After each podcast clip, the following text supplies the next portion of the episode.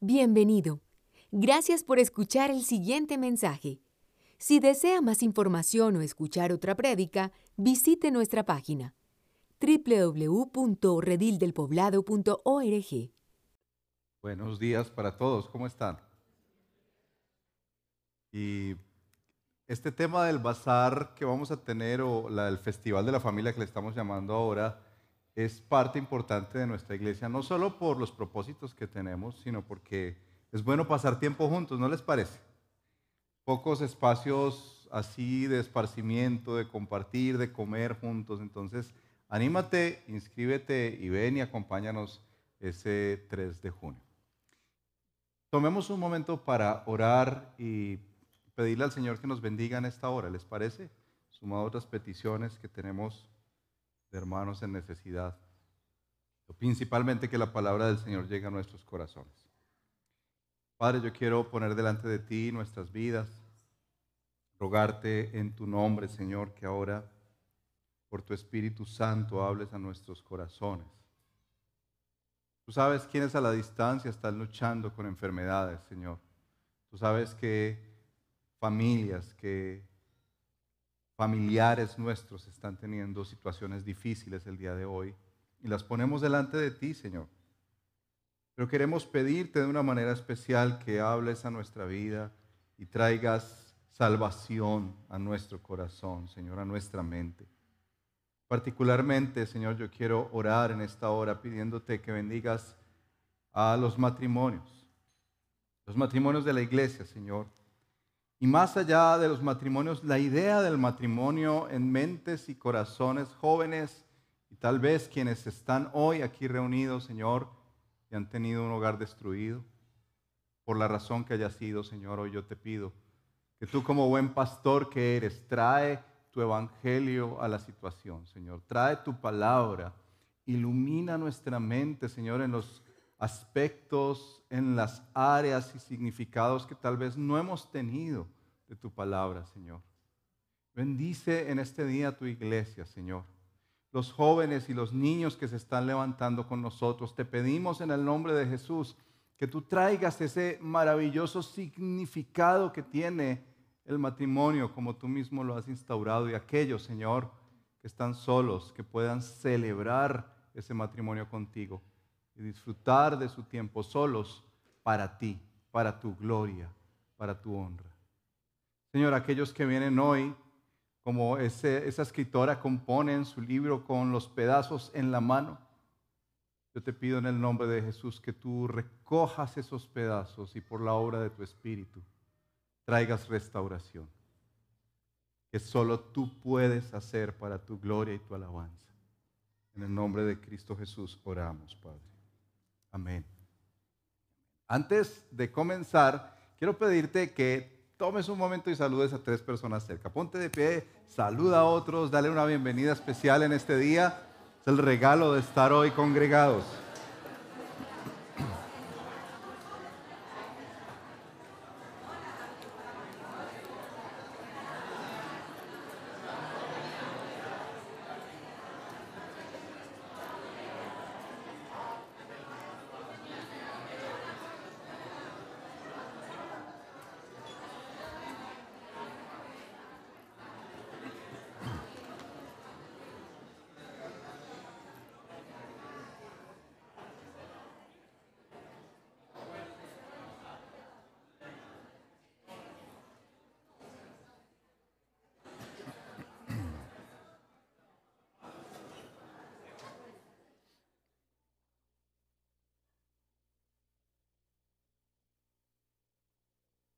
Bienvenidos todos. Los que están en las carpas, que el Señor los bendiga, un buen tiempo que podamos tener en este día estudiando la palabra del Señor y compartiendo juntos la vida. ¿Qué te llega a la mente con esa palabra matrimonio? Seguro Miles de historias, situaciones de otros y personales vienen a la mente, tal vez una ruptura personal. Ah, hasta te llegará a la mente esa canción pegajosa que para tipos como tú. ¿Y qué vas a cambiar entonces? Cambiaste un Ferrari por un Twingo y cambiaste un Rolex por un Casio. Y aún con toda la risa es el canto de una mujer que quebró su hogar, que ya había quebrado otro hogar.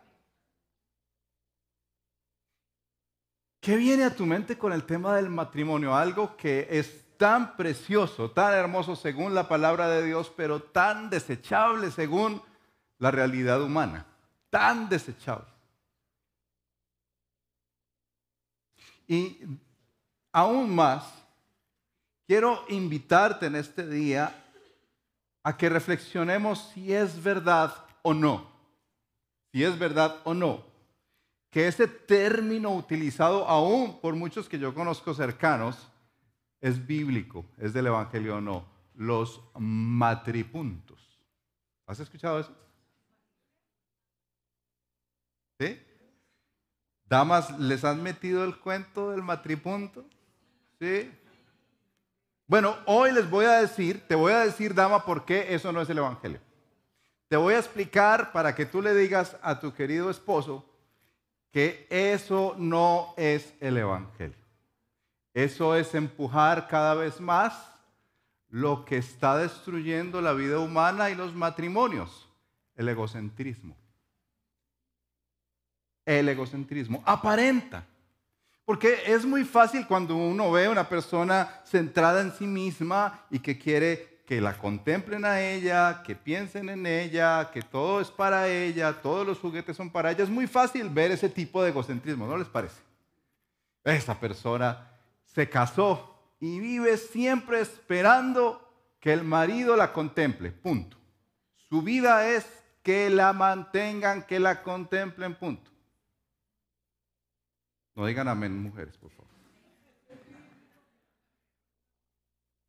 Y los hombres, cuando viven centrados en sí mismos, viven pensando en que todo debe ocurrir en favor de ellos, en su descanso. Usted ha escuchado estas expresiones como, es que yo trabajo todos los días, yo me merezco ese descanso.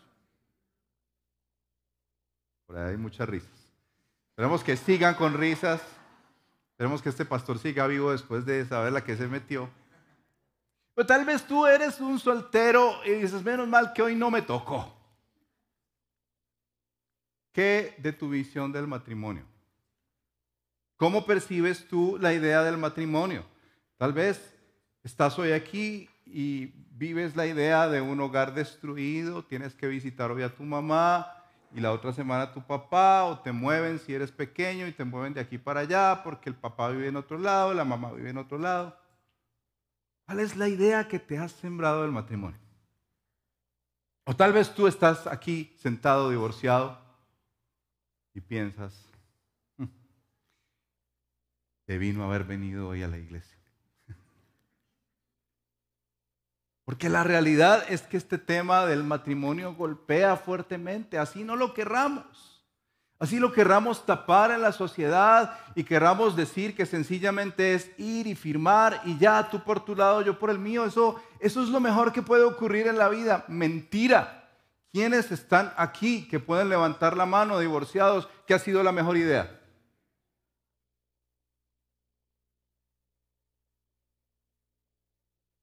Ha habido mucho sufrimiento. Y bajo esa premisa de los matripuntos, se camufla el egocentrismo más marcado. Porque e, e, es la premisa de yo te voy a atender, yo te voy a cuidar, yo te voy a servir para que me dejes hacer lo que realmente amo y quiero. Por ejemplo, ir a jugar fútbol. Por ejemplo, ver deportes ilimitadamente. Entonces yo atiendo todo lo posible, cuido a mi esposa, me dedico a mis hijos, hago las tareas, pago las cosas con tal de que me dejen hacer lo que yo más quiero. ¿No les parece que eso también es egocentrismo?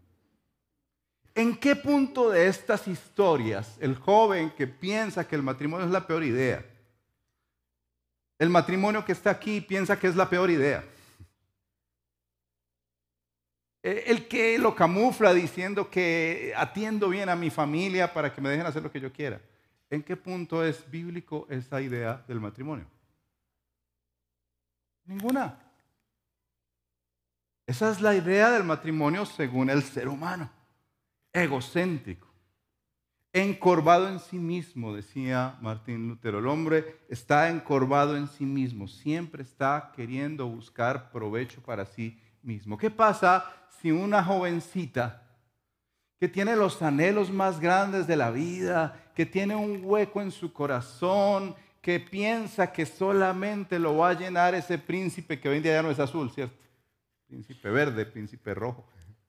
Pues ya no existe el príncipe azul. Y ese hombre que se quiere casar con esa mujer y tiene los deseos más profundos de estar con alguien, alguien que lo entienda, que lo afirme, que le diga qué tan buen hombre es, tan trabajador, y se casan con esos vacíos. ¿Qué ocurre en el matrimonio? Pues se magnifican. Se magnifican. Ahí es donde nos damos cuenta la realidad de lo egoístas que somos nosotros los seres humanos. La inmensa mayoría de matrimonios que han fracasado, si tú te sientas a hablar con ellos, porque el egoísmo les pudo. Y esa es una marca del pecado original. Esa es una marca de Adán y Eva, de pensar en sí mismos.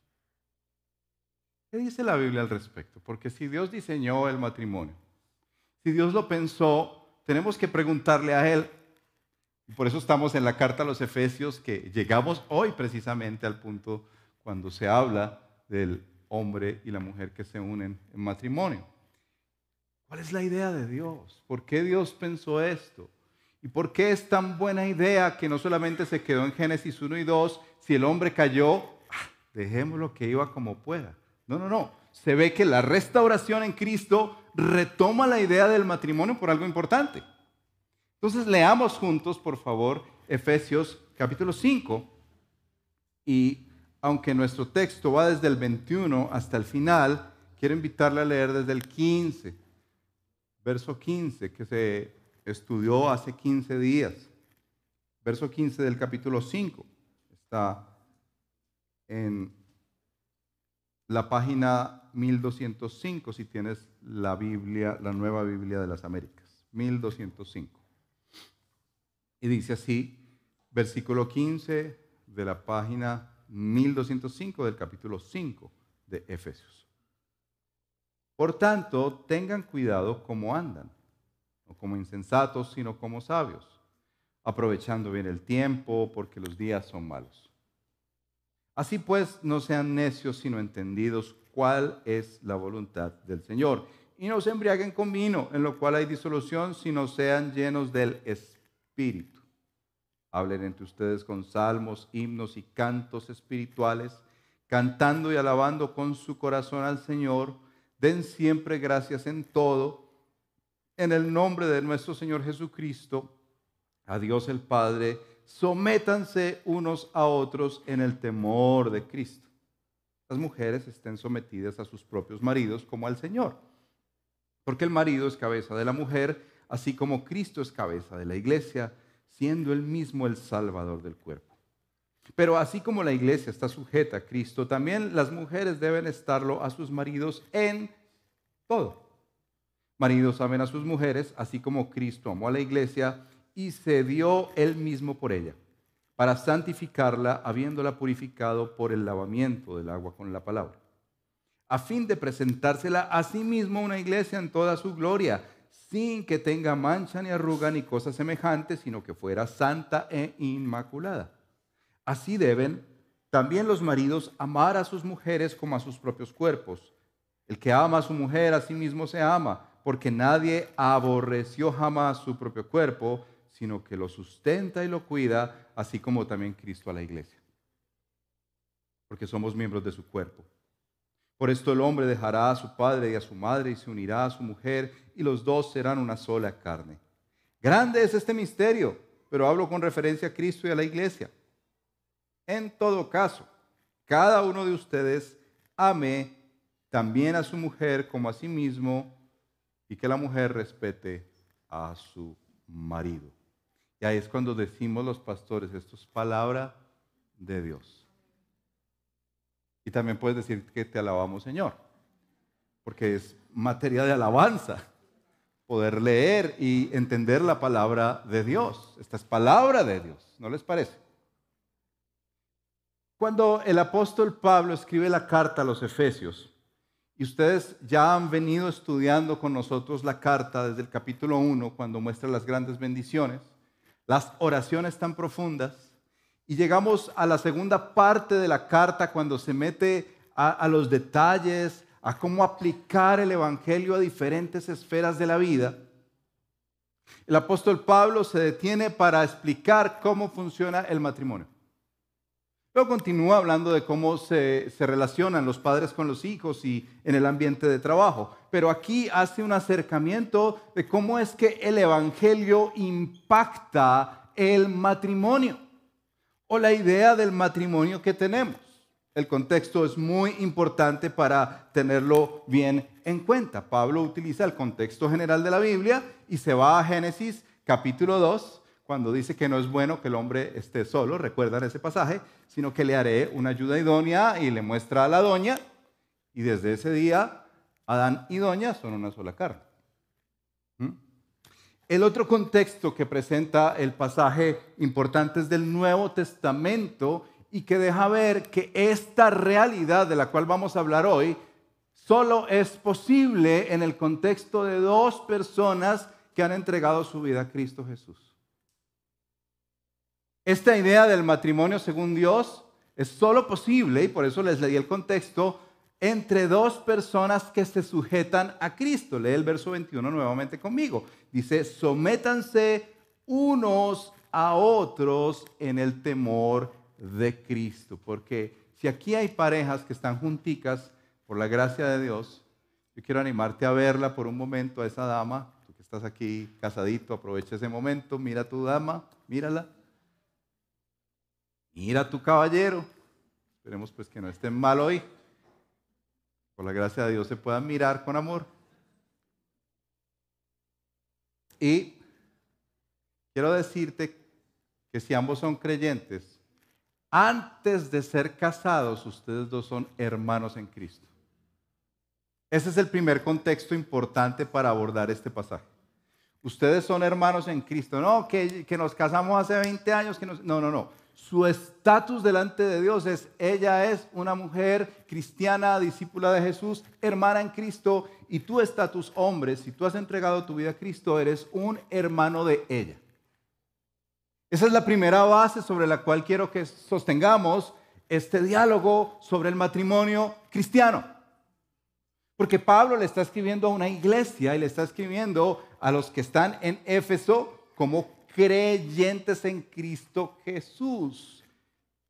Por eso de antemano te digo hoy que si tú no estás en Cristo, vas a seguir experimentando la realidad de matrimonios quebradizos, matrimonios ególatras, egocéntricos. Y tal vez tú dirás, sí, yo conozco cristianos así, sí. Puede ser por lo que les hablaré hoy al final. Puede ser por lo que les hablaré hoy al final. Entonces el pasaje se nos presenta para dos creyentes que están sometidos unos a otros en el temor de Cristo. Ahora, de entrada les digo, porque cuando empezamos a hablar de este tema, levanta unos temores y angustias y dolores cuando mencionamos que primero Pablo en el verso 22 se dirige a las mujeres. Miran el orden del pasaje y pasa rápidamente en el verso 25 a los hombres. Y se pone más complejo porque vamos a hablar de el esposo, la esposa y la propuesta del diseño del matrimonio según Dios. Mira, mira que cuando habla las mujeres y ya empieza a sentirse como el calor, acá les cuento. Cuando llegamos a esa palabra de sometidas. Puedo imaginarme todas las preguntas que se levantan con esa palabra. ¿Cómo así, pastor? ¿Usted cree que yo me debo sujetar a ese tirano que hay en casa? ¿Usted cree que yo debo aceptar todas las propuestas aún sexuales que me hace ese tirano en casa? De eso no estamos hablando. Estamos hablando de dos personas creyentes, sometidas al Señor. Y esa es la esfera importante en la que quiero que nos quedemos en esta mañana. Dos creyentes sometidos al Señor. Ahora sí, damas, escuchemos por un momento por qué el apóstol Pablo primero las menciona a ustedes tan rápido y tal vez tú dirás, yo todavía no soy casada, sí, algún día lo serás, o tendrás que ayudar a mujeres casadas. Es muy importante que entiendas esto si te quedas sola toda la vida. No pecas. Lee 1 Corintios 7. Haces bien en quedarte como esposa de Cristo. Disfrutar y celebrar la vida. No eres eh, de segunda mano, no te hace falta nada. Tú estás completa en Cristo, igual tu hombre, si por la gracia de Dios te permite estar solo, estás completo, porque para entrar a hablar de este tema yo quiero animarles a verlo de la siguiente forma. En nuestra sociedad todavía existe ese estigma de que el que no es casado está incompleto. ¿No les parece? ¿No? Entonces esa, estribillo de lo está dejando el tren. ¿Por qué viene? O porque, ah, no es casado, 40. Ah, algo debe tener.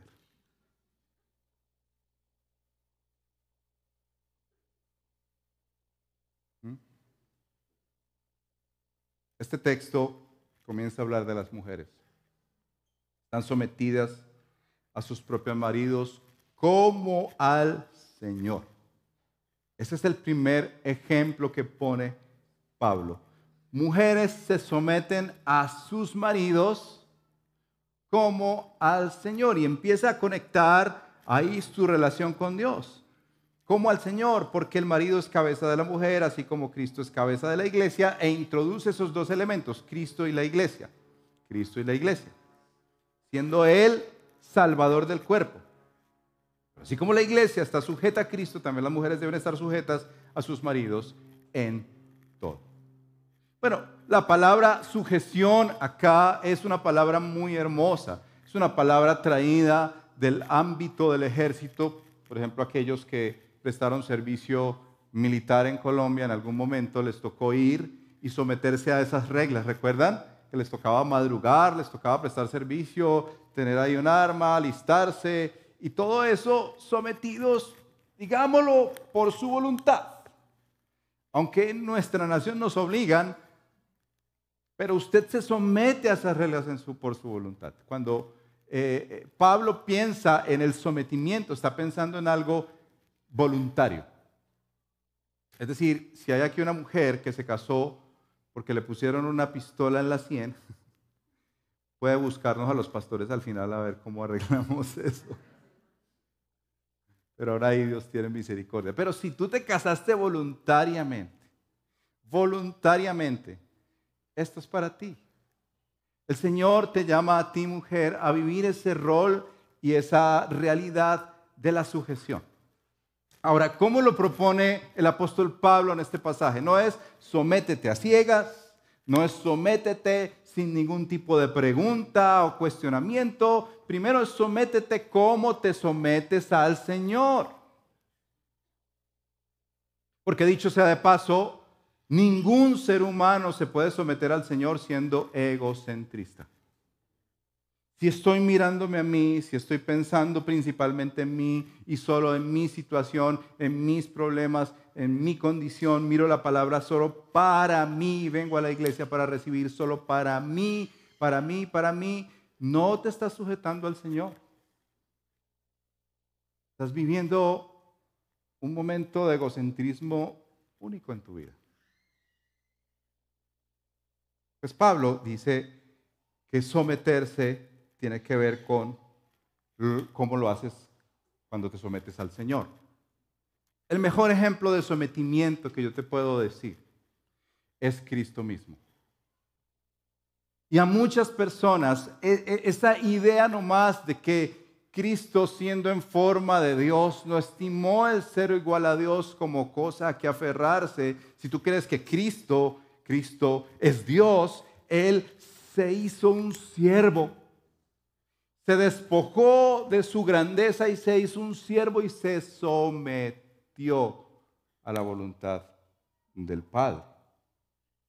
Ahora, el ejemplo de la Trinidad es importante porque esta Trinidad se ama perfectamente, Padre, Hijo y Espíritu. Se sirven completamente Padre, Hijo y Espíritu. Entonces para Cristo no era difícil someterse a su Padre. ¿Ustedes creen que Cristo iba a decir, ah, está loco que me va a someter yo al Padre? Cristo sabía que someterse al Padre era lo mejor para su vida. ¿Estás de acuerdo conmigo? Y lo mejor porque nos trajo salvación. Ese sometimiento, como dice Filipenses capítulo 2, que se despojó a sí mismo, haciéndose obediente hasta la muerte y muerte de cruz. Y Dios le dio después un nombre que es sobre todo nombre, para que en el nombre de Cristo se doble toda rodilla. Están en los cielos, en la tierra y debajo de la tierra. Cristo fue exaltado en ese sometimiento precioso de sujeción al Padre. Mujeres, el mejor ejemplo que hay de sometimiento es Cristo mismo. Así que si tú dices, pero ¿cómo así? Nos tocó la peor parte. Porque es que, pastor, usted no sabe qué sujetarse a ese hombre. Y mujeres, yo les creo. Yo les creo. Por lo que va a decir después el apóstol Pablo. Yo sé que a muchas de ustedes no les ha quedado fácil lo digo como testimonio. Tengo una que no le quedó fácil con este hombre terco, que no le quedó fácil con este hombre que va kilómetros atrás de su capacidad. Pero ¿saben qué he visto por la gracia de Dios? En mujeres, incluida mi esposa y otras más. Cómo brilla Cristo en la sujeción de una mujer. Se ve una humildad, tú no ves como una candidez, algo tan precioso del Evangelio, que no es una mujer que a toda hora está cuestionando al hombre y diciéndole las cosas y las verdades y a veces está sintiéndose superior a él porque es que yo, yo, manejo mejor las finanzas, yo cuido a los niños, yo pago las cuentas y usted se le olvida todo, se olvida hasta su nombre, se olvida hasta la fecha del aniversario. Enreda los nombres de los niños a toda hora. Pacho, Mario, Juan. Ah, usted venga. Yo sé que a ustedes mujeres no les ha quedado fácil. Pero aún cuando se enteran que eh, los tales matripuntos, aparentemente hacer bondad a la esposa y a los hijos es por un amor mayor que hay. O su comodidad es tan infinita que trata de hacer lo posible para que no lo molesten. Porque es que él merece el descanso. Yo entiendo que no es fácil, mujeres. Pero ¿saben qué? No hay opción. No hay justificación. No hay escape. Cristo quiere que las mujeres suyas, las discípulas de Jesús, aprendan humildad y sujeción como Él. Aprendan a vivir el Evangelio, a entender el Evangelio, a vivir bajo esa buena noticia que es Cristo Jesús como no solo el ejemplo, sino la fuerza de ustedes. Y puede ser que hoy sea un día difícil para ti, mujer. Puede ser que hoy mismo tú estés pensando en acabar con tu hogar. Yo quiero decirte en el nombre del Señor que hay esperanza en Cristo. Que hay verdad en el Evangelio. Este es el diseño de Dios. Mira, estábamos en el tiempo del curso de membresía temprano hablando de la Biblia y si creemos que la Biblia es verdad y si la Biblia es verdad, estos pasajes también son verdad y son palabra de Dios. No hay excepción para la palabra de Dios, porque entonces tú dirías, Dios se equivocó. Dios no se equivocó. Pero claro que usa el ejemplo de cómo la iglesia se sujeta a Cristo. Esta iglesia no funcionaría si no se sujeta a la palabra de Dios. Esta iglesia no funcionaría si hiciéramos cosas que no sean según la palabra de Dios. Esta iglesia se acabaría. Por eso las iglesias que son de corte liberal terminan extinguiéndose. Porque no están sujetas. Porque no se someten al señorío de Cristo y a su palabra. Este es el ejemplo inicial que el Señor hace. Pero quiero hacer unas aclaraciones. Primero, no queremos decir La mujer tiene que obedecer a su marido cuando éste le está pidiendo cosas fuera de la palabra de Dios. Cuando el marido no está sujeto a la palabra de Dios. Si este marido cristiano, discípulo del Señor, te está pidiendo cosas pecaminosas, ilegales o inmorales, tú necesitas sujetarte a Cristo. ¿Entiendes eso, mujer? No es un sometimiento a ciegas, es un sometimiento consentido por la palabra y la autoridad de Cristo. Los hombres tenemos una autoridad delegada. No está en nosotros per se. Nosotros tenemos autoridad siempre y cuando nos sometamos a Cristo. Esa es la única verdad que hay acá. Si tu esposo se sujeta a Cristo y te tocó uno muy sencillito, así como yo, que, que no piensa las grandes elucubraciones que otros tienen, sujétate a Él, no te va a ir mal. Pero si ese es un hombre que no se sujeta a Cristo, está siendo infame, está siendo un abusador, maltratador, que hay violencia intrafamiliar y que tú te callas porque dices que toca sujetarse a Cristo, yo te quiero decir hoy en el nombre de Cristo, acude a una autoridad mayor, acude a la iglesia. No tapes pecados de nadie. No tapes pecados de nadie. En el Antiguo Testamento se deja claro los pecados que se ocultaron, el Señor los sacó a la luz y fulminó, fulminó familias enteras por tapar pecados. No tapes pecados en el hogar. Si el esposo te está pegando, si el esposo está abusando de ti, jugando contigo financieramente, si está metido en pornografía, si está aún, aquí yo sé que hay jóvenes, pero ya sabrán, siendo abusivo sexualmente o ausente sexualmente. Eso es una manera en la que tú necesitas escalarte a otra autoridad que Él tiene y es la iglesia a la que Dios le ha puesto. ¿Estamos claros? Pero no significa, mujer, que tú le vas a poner problema por todo si Él se está sujetando a Cristo.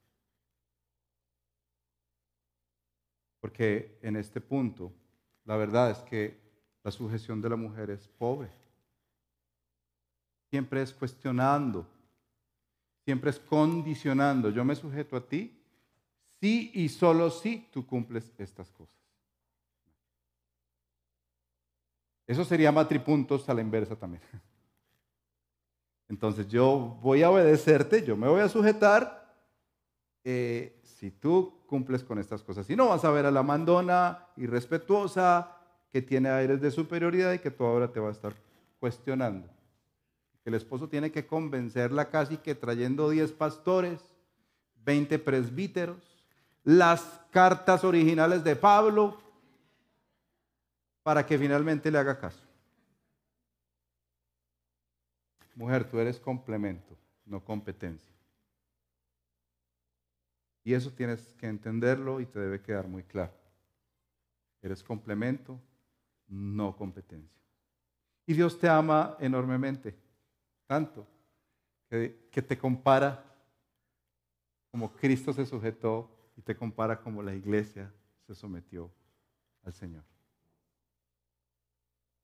Pero Pablo no se queda ahí, los esposos en el verso 25 dice, maridos, y si ustedes mujeres creen que nos quedó fácil, que para ustedes la parte más difícil es someterse.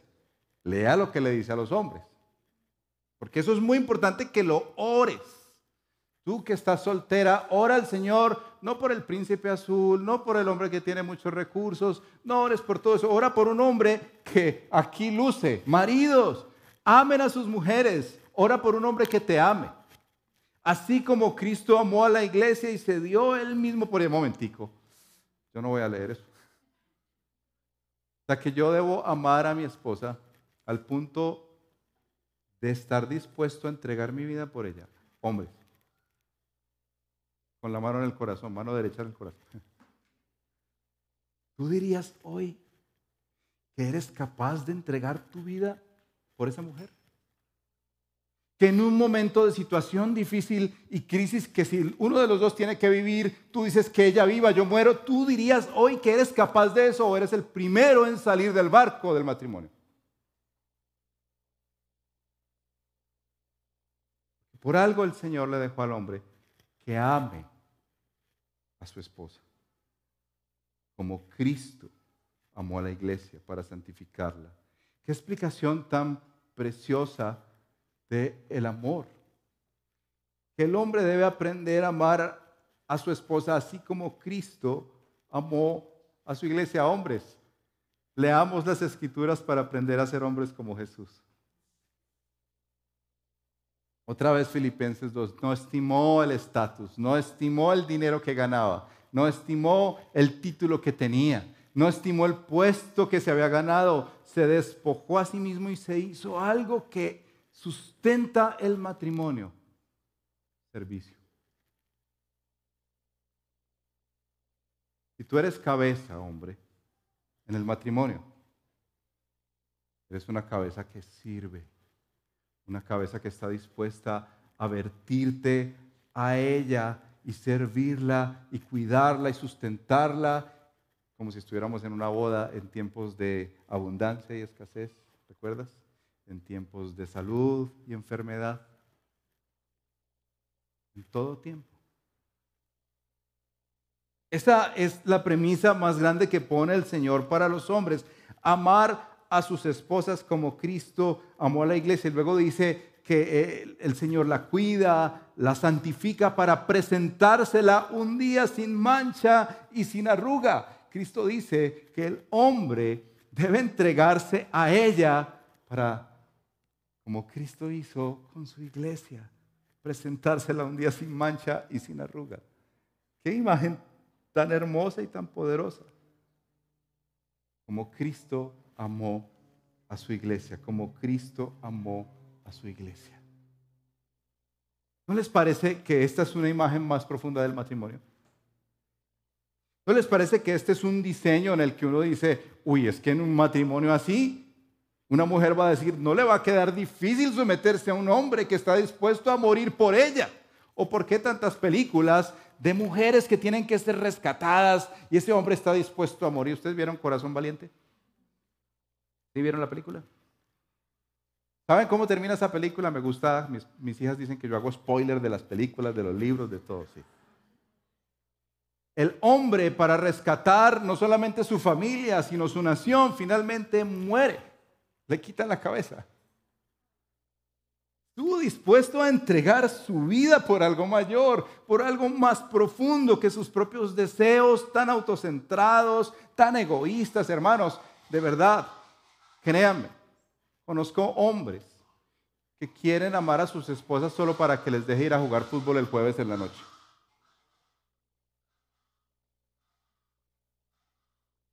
Y hay mujeres que suenan así también, yo sé.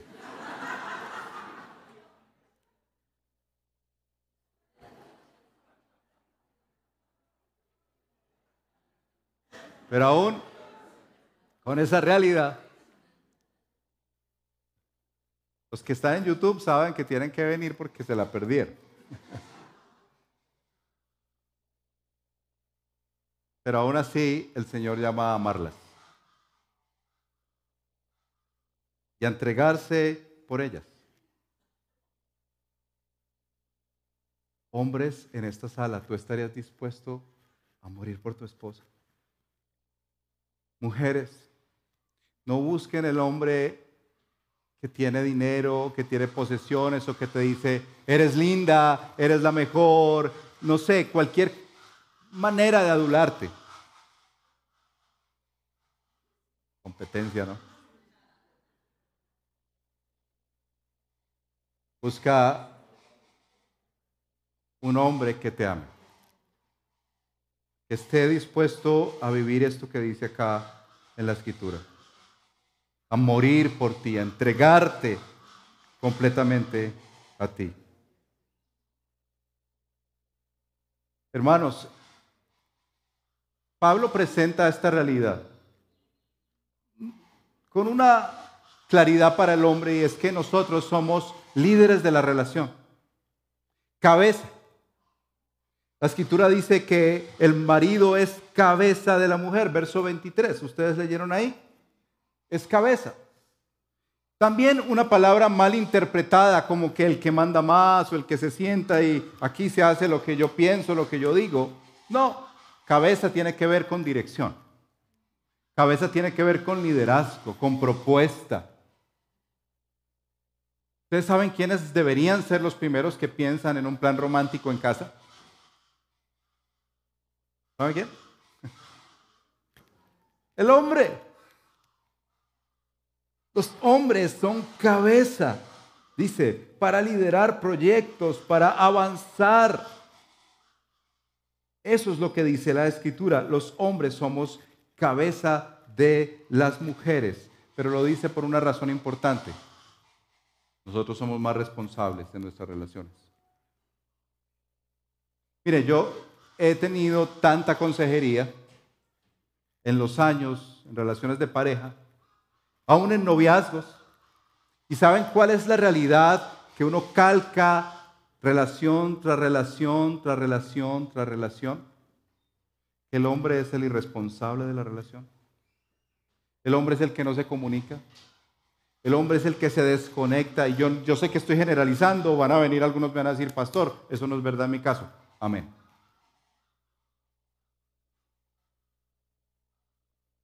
Pero el tema es que nosotros los hombres somos llamados a liderar, a ser más responsables. Me gusta mencionar esto porque en la escritura queda claro en el Génesis, cuando el ser humano cae, el hombre cae, tú recuerdas en Génesis 3, el hombre cae, el hombre toma del fruto que le da la esposa, que le da Eva, y ahí es como es la historia, Eva cae, Eva le da al esposo, ¿Saben cómo el Señor reconstruye inmediatamente esa situación? ¿A quién llama primero? ¿Por qué llama primero a Adán? Pues pero si comió primero Eva.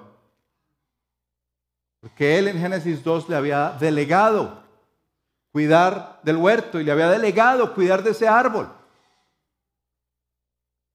En Génesis 3 el Señor lo llama primero a cuentas a Él en todas las relaciones de noviazgo, de amistad, de matrimonio, de pastorado, de liderazgo, el que sea, el hombre es más responsable con sus palabras, con sus actos. El hombre cristiano sí que la tiene más difícil. Porque tiene que amar sacrificialmente a su esposa y un compromiso de lealtad, como Cristo amó a la iglesia, lealtad y exclusividad. Pero al terminar esta, este texto, uno queda con un sabor extraño en el corazón. Yo no sé si a ti te pasó, uno queda como, eso es tan bonito en la Biblia, pero cuando veo la realidad del matrimonio, no, no, no casa. Dos parejas, un hombre y una mujer, que, una pareja, un hombre y una mujer que se casan, cristianos, pero empiezan a chocarse y a darse tan duro y a golpearse. ¿Qué hacemos? Abrirles este texto hasta que finalmente entiendan qué hacemos, hermanos, la verdad. Todos los domingos predicamos esto hasta que finalmente entiendan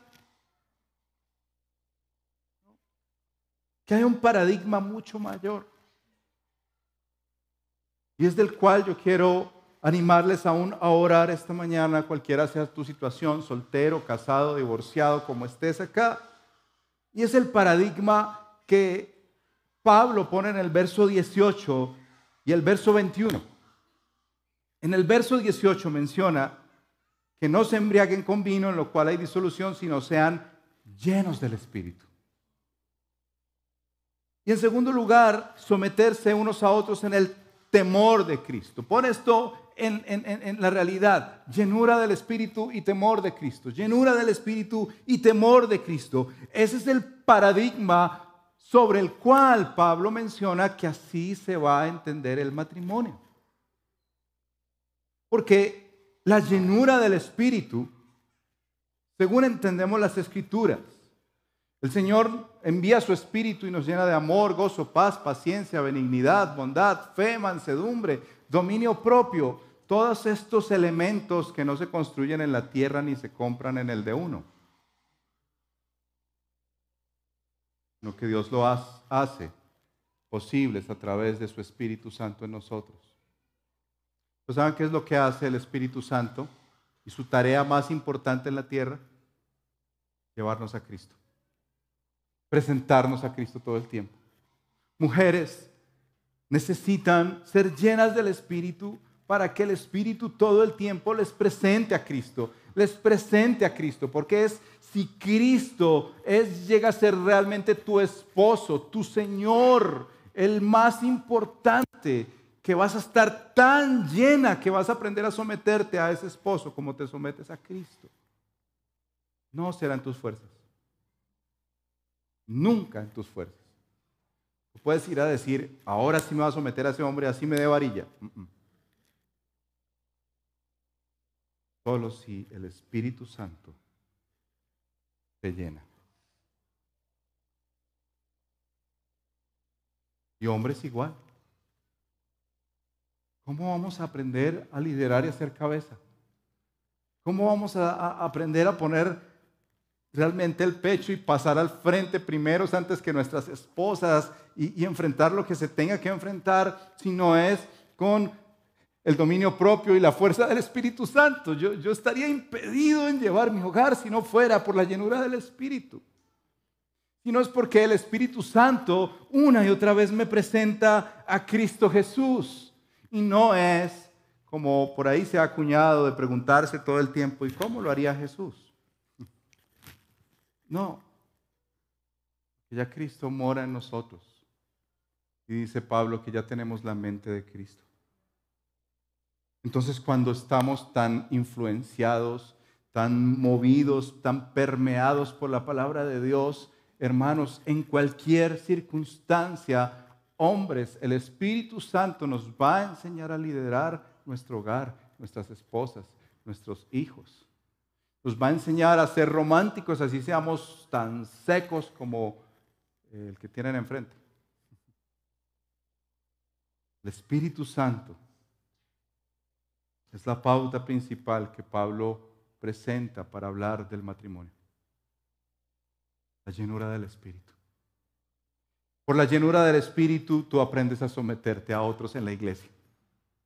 Sin la llenura del Espíritu, mira, ni siquiera que te paguen el parqueadero en Interplaza lo vas a hacer. Porque es por la llenura del Espíritu que nos sometemos los unos a los otros. Es por la llenura del Espíritu que tú aprendes el temor de Cristo, que es bueno, que ya no te produce miedo y te alejas de Él, que no es solo la reverencia de, ay, sí, Dios es, ese es Dios y aquí estoy yo, sino que tú lo amas y profundamente vives una vida con Él. ¿Sabes qué más pasa con la llenura del Espíritu Santo?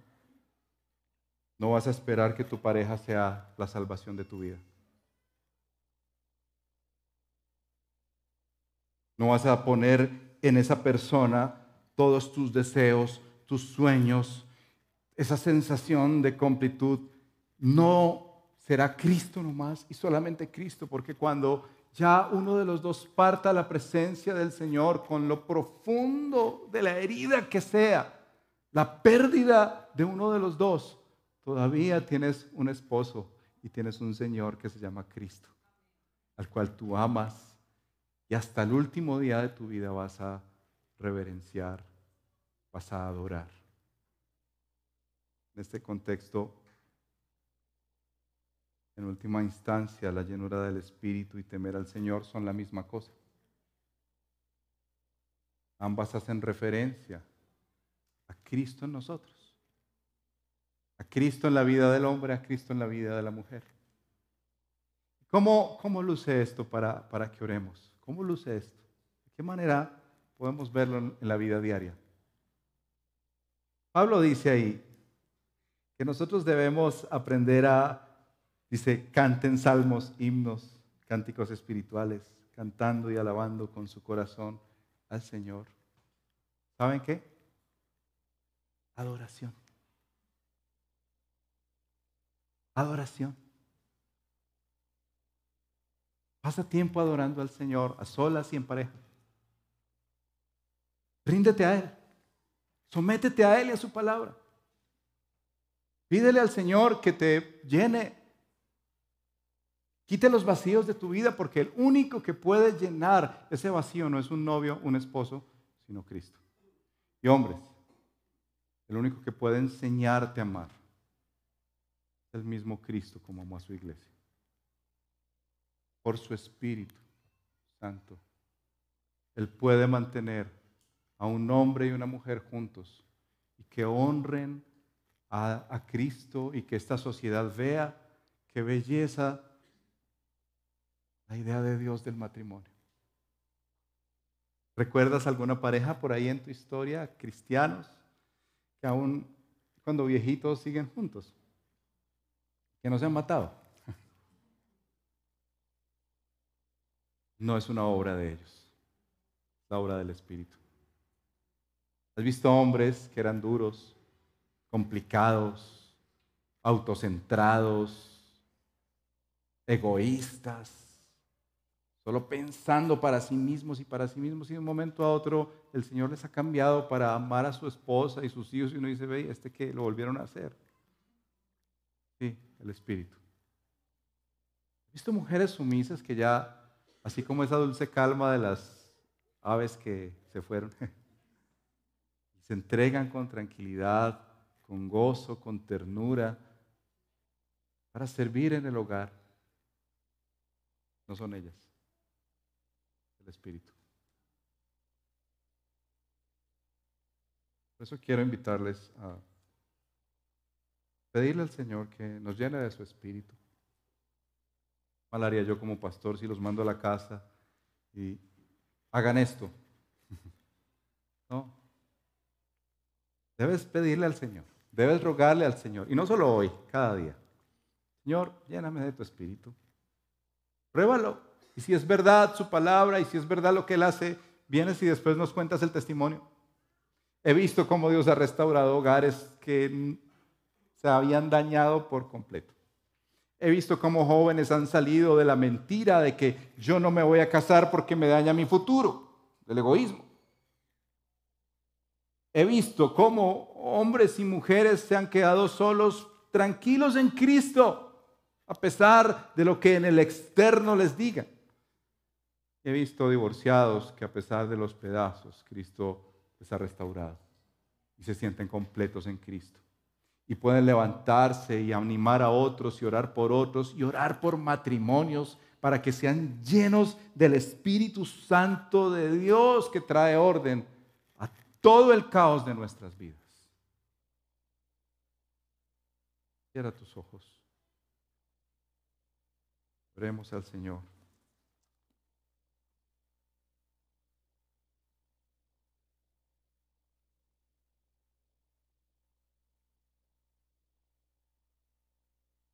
Oremos esta mañana por solteros que han tenido ideas y ejemplos equivocados de lo que es un matrimonio. Oremos por matrimonios que están luchando fuertemente por mantenerse juntos, pero que no han entregado su egocentrismo a Cristo, que no han sometido su vida a Él y no han experimentado lo que es ser llenos del Espíritu Santo. Oremos por divorciados y viudos que están en amargura porque se les dañó la idea del matrimonio ideal como el centro del ser humano. Oremos por la obra del Espíritu. Su llenura, la forma en que la sujeción que Él provoca en nosotros nos hace hombres y mujeres según Dios. Señor, estamos hoy delante de ti.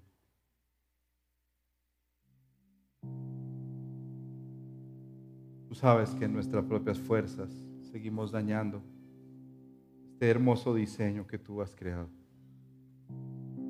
Seguimos distorsionándolo y haciéndole una fama equivocada. Hoy venimos delante de ti, Señor, para pedirte nos llenes de tu espíritu. Estamos sedientos y vacíos, Señor. ¿Cómo alguien sediento y vacío va a saciar la sed de alguien y va a llenar el corazón de alguien, Señor? Eso no es posible.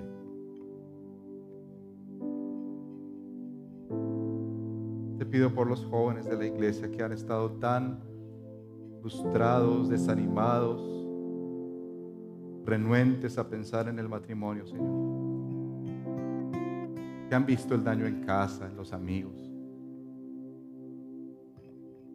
Tráeles esta visión preciosa de un hombre y una mujer llenos de tu espíritu, Señor. Lloro por matrimonios ya de años y recién casados, Señor, que se han golpeado tan duro por el egocentrismo de sus corazones, queriendo llevarse el punto ganarse la idea. Señor, que hoy puedan venir a ti, sujetarse a ti someterse a ti, Señor, este hombre y esta mujer que son hermanos en Cristo. Yo oro, Señor, por aquellos que hoy están viviendo un momento tan duro y amargo en su matrimonio. de restauración a esos hogares, Señor. Yo sé que no es fácil, porque quebrarse y arrepentirse y reconocer faltas una y otra vez, eso no es fácil, no es natural en nosotros, Señor. Pero si es una obra sobrenatural, que tu Espíritu venga, transforme nuestro ser, Señor. Guarda a mis queridos hermanos cristianos creer que lo de matripuntos es algo bueno, Señor. Servir a la esposa y dejarse servir por ella, Señor, es algo del Evangelio. No hay nada más allí, no es para buscar otra cosa, es para agradarte y glorificarte a ti, Señor. Perdónanos cuando hemos hecho eso. Se haya sido en broma, Señor. Queremos vituperar algo tan precioso que refleja que es una ilustración de lo que tú hiciste por tu amada, tu iglesia, Señor. Torea al corazón de los que están solos hoy, Señor, por favor. Dales esperanza y como dice Pablo en 1 Corintios 7, ellos están dedicados a ti. Tú eres su esposo, tú eres su esposa, Señor. Tú cumples y llenas todo lo que ellos necesiten, Señor. No están vacíos ni medios en esta vida que contigo están plenos. Ven mostrarnos la verdad de tu evangelio, Señor. Porque grande es este misterio. Que tú, Señor Jesús, hayas venido, hayas muerto en la cruz y hayas amado a hombres y mujeres que llamas tu iglesia, tan pecadora, tan necesitada de santidad, de limpieza pero me da esperanza este texto que un día tú la presentarás sin mancha y sin arruga. Gracias Señor por hacer eso posible. Hoy aquí Señor queremos cantarte y pedirte que nos llenes de tu Espíritu Santo. Esperamos que este mensaje haya sido de edificación para su vida. Si desea más información sobre nuestra comunidad, visítenos en nuestra página www.redildelpoblado.org.